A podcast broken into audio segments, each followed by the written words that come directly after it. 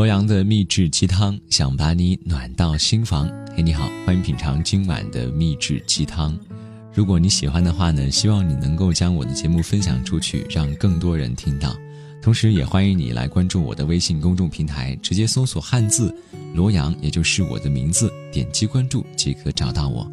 呃，之所以让各位来关注呢，是因为除了这里有秘制鸡汤之外，还有罗阳的晚安嘚不嘚，能够让你发现。更加不一样的罗阳，并且呢，在鸡汤的页面也会有这期节目当中所包含的歌曲名字，所以心动不如行动，赶紧加入到这个温暖的大集体当中吧。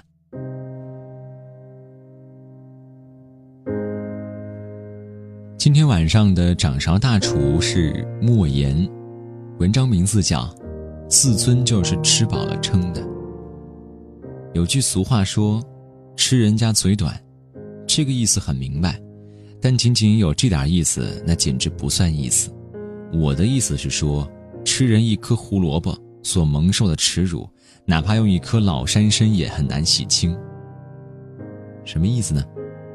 有一天啊，朋友请我去吃饭，吃了一盘胡萝卜丝儿，吃了一盘粉丝，还吃了一盘像橡皮一样难以嚼烂的肉。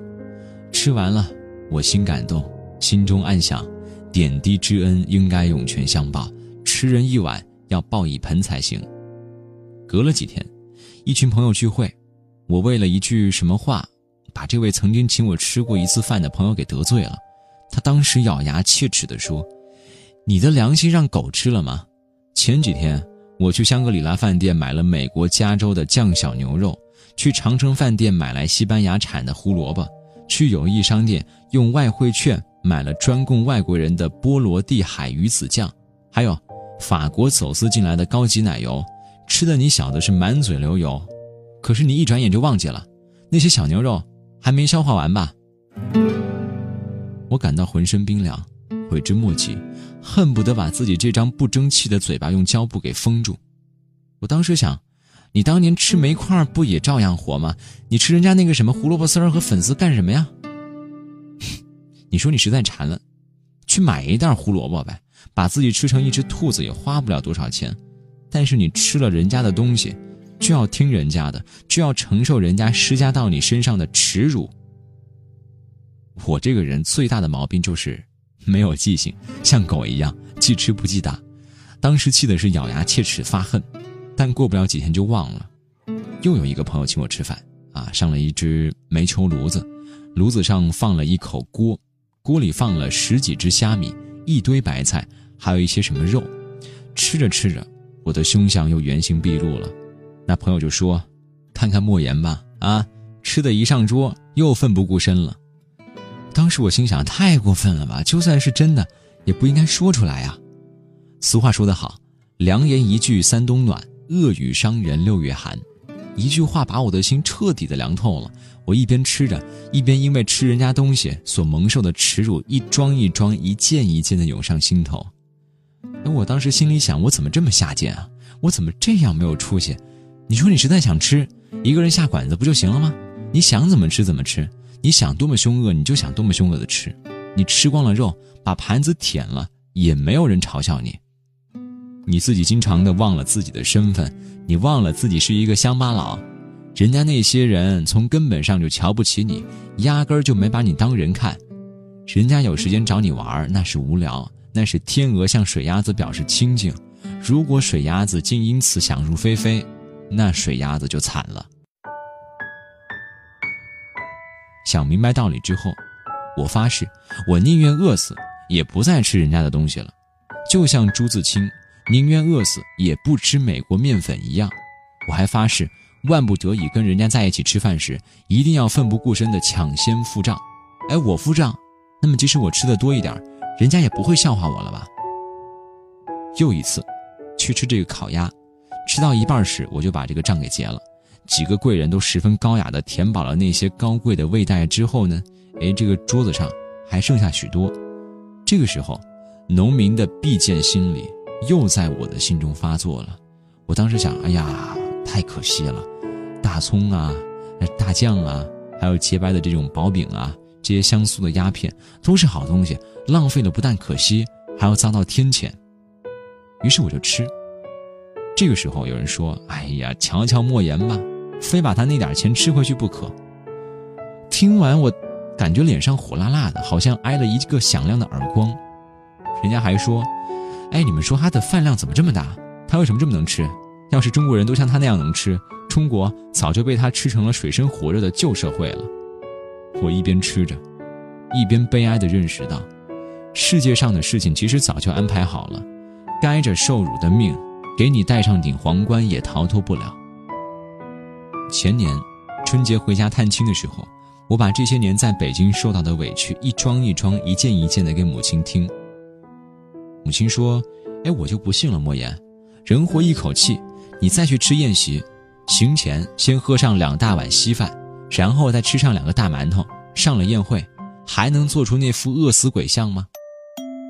回到北京之后，我遵循着母亲的教导，上了宴席。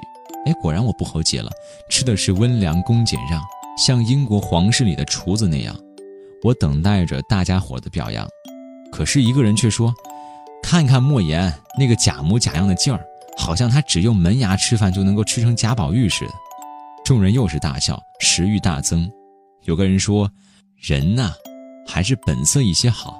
这个林黛玉也要坐马桶的呀。”哎呀，当时我心想：“娘啊，简直是没有活路了呀！”我娘又说了：“儿啊，认命吧，命中该有什么，你就得承受什么。”我问：“娘啊，咱们一大家人，为什么单单就我为了吃，蒙受了很多耻辱？”我娘说。儿啊，你这算什么？娘在一九六零年偷生产队的马料吃，被人抓住了，吊起来打。当时我想，放下来就一头撞死算了。可是等到放下来的时候，我还不是爬着回了家吗？你大娘去西村讨饭，讨到麻风病的家里，看到人家过堂里方桌上有半碗吃剩的面条，你大娘看着无人，扑上去就用手挖着吃了。你说麻风病人吃的面条，脏不脏？所以你这点委屈算什么呀？娘分明看到你现在一天比一天胖了起来，哎，不享福如何能胖起来？所以儿啊，你这是享福，不要身在福中不知福啊！我仔细的思考着母亲的话，渐渐的心平气和了。是啊，所谓的自尊面子，那都是吃饱了之后的事情。对于一个饿得将死的人来说，一碗麻风病人吃剩下的面条，也是世间最宝贵的东西了。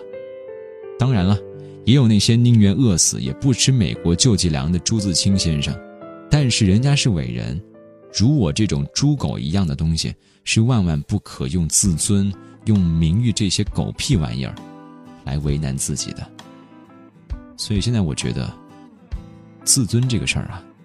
都是吃饱了撑出来的，你说呢？我看着颗猕猴桃，眼泪突然被引爆。我可不是，可不是特别爱闹，这叫做，这叫做心灵感召。不信你问李清照，我天生不爱炫耀，却太多艺术细胞。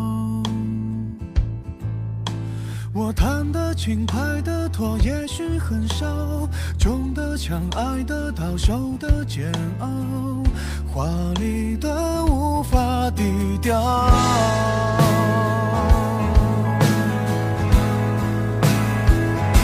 为什么全世界的脸我都是一遍？为所有的悲剧当特约演员？我伤的断肠，我哭的夸张，像一套港产片。为何铺天下的泪我先流一遍？市面上的纸巾都由我。代言站在我旁边，